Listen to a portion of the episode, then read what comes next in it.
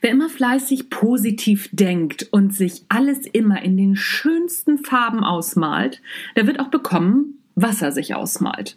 Da werden Collagen geklebt, Affirmationen eingeübt und ganz wichtig, negative Formulierungen aus dem Wortschatz gestrichen.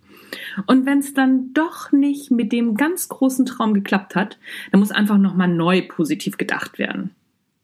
Komisch, dass die Wissenschaft das ganz oft anders sieht.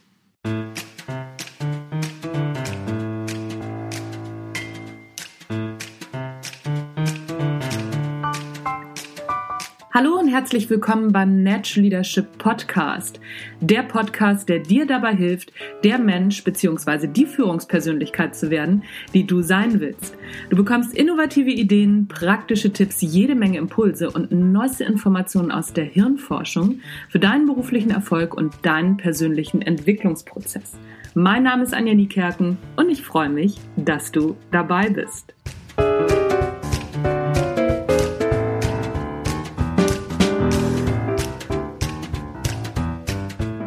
Bullshit-Mythen.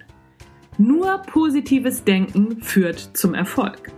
Also eins mal vorweg, ja, ich gehöre nicht nur zu den Berufsoptimisten. Ich bin es tatsächlich. Ich bin ein Berufsoptimist. Und ja, ich visualisiere, ich klebe Collagen und ich beobachte, welche negativen Formulierungen mir nicht so gut tun. Ich beobachte aber auch genauso akribisch, welche Affirmationen bei mir funktionieren und welche nicht. Welche Collagen einen Effekt auf mein Tun haben und welche nicht. Und genau an diesem Punkt wird ein Schuh draus. Wenn du dir im tiefsten Inneren deine positiven Gedanken nicht selber glaubst, dann sind sie nicht nur nutzlos, dann entfalten sie auch eine negative Kraft und werden kontraproduktiv. Dieses Phänomen ist mir nicht nur bei mir aufgefallen.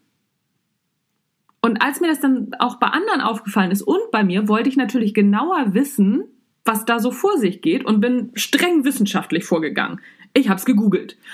Und siehe da, es gibt jede Menge Beispiele aus der Forschung, die kannte ich nicht oder ich habe sie einfach ignoriert. Und leider tut das ein großer Teil meiner Zunft auch. Von meiner Seite aus ist jetzt Schluss damit. Ich meine, es ist Zeit, auch die negativen Gedanken und Gefühle wertzuschätzen. Zum einen, weil sie einfach genauso dazu gehören wie die positiven und zum anderen, weil sie, wenn man sie akzeptiert, wie sie sind, tatsächlich eine konstruktive Kraft entfalten können. Und im Gegensatz dazu ist positives Denken manchmal tatsächlich kontraproduktiv. So berichtet das Journal of Personality and Social Psychology 2013, dass der Optimismus in jungen Ehen und oder Beziehungen letztendlich Grund für viele später folgende Probleme sein kann oder sogar ist. Eine gesunde Skepsis hingegen wirke eher stabilisierend auf die Beziehung. Im Berufsleben sieht das übrigens ähnlich aus. Selbstständige mit einem gesunden Hang zum Pessimismus erzielen laut einer Studie des Institu Institutes for the Study of Labor im Schnitt 25 Prozent mehr Einkommen als die optimistischen Kollegen. Das ist doch ein Ding, oder? Auch die Professorin für Psychologie an der Universität Hamburg, Gabriele Oetting, ist überzeugt, positives Denken kann hinderlich sein. Denn so die Ergebnisse ihrer Forschung, die Positivdenker entspannen sich durch ihre positiven Gedanken dermaßen, dass ihnen die notwendige Handlungsenergie leider flöten geht. So hat Oettinger beispielsweise ihre Studentin intensiv an ihre Traumschuhe denken lassen und sie anschließend getestet. Dabei stellte sie fest, dass der Blutdruck der Studentin sank und damit auch ihr Energielevel.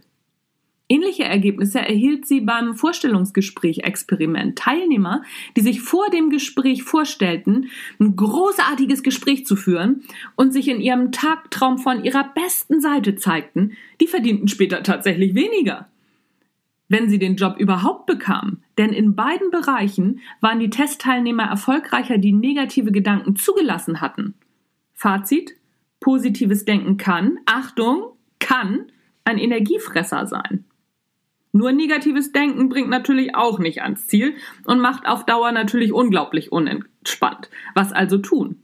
Professorin Oettingen hat hierfür die sogenannte WOOP-Methode entwickelt.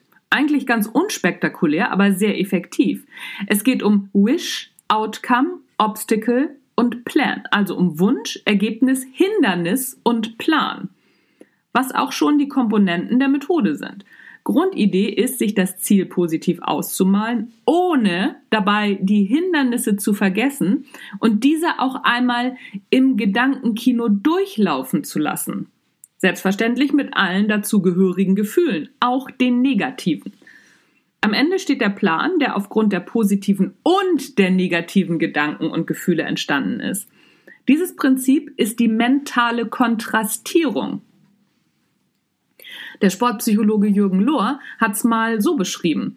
Viele Profifußballer würden sich gern vorstellen, wie sie nach einem Elfmeter an die Eckfahne rennen und jubeln. Sein Rat an die Jungs, immer schön der Reihe nach. Erstmal vorstellen, was zu tun ist und welche Hindernisse wie zu überwinden sind dann wird gejubelt. In der mentalen Arbeit wie im richtigen Leben. Für die Führung von Mitarbeitern gilt das Gleiche. Ein fröhliches Ja, wir schaffen das funktioniert vielleicht bei Bob dem Baumeister, aber selbst Angela Merkel musste feststellen, dass es mit dieser einfachen positiven Affirmation eben nicht getan ist. Also, immer schön der Reihe nach. Gesunder Realismus ist angebracht und dazu gehören eben auch negative Gedanken.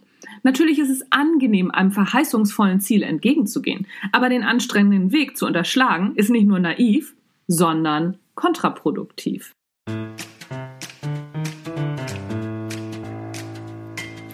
Das war's für heute vom Natural Leadership Podcast.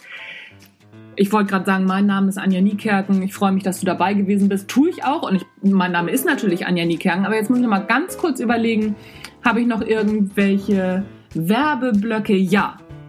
Und zwar, ich hätte gerne mal wieder ein paar neue Rezensionen bei iTunes. Wie das geht, verlinke ich dir in den Shownotes. Freue ich mich drüber, wenn nach dieser Folge mal ein, zwei neue Rezensionen dabei sind. Also, wenn du noch nicht rezensiert hast, noch nicht bewertet hast, mach das doch einfach mal. Da freue ich mir echt einen Ast und bin super motiviert weiterzumachen. Das soll es tatsächlich für heute gewesen sein. Anja Niekerken ist raus für heute. Tschüss, bis zum nächsten Mal.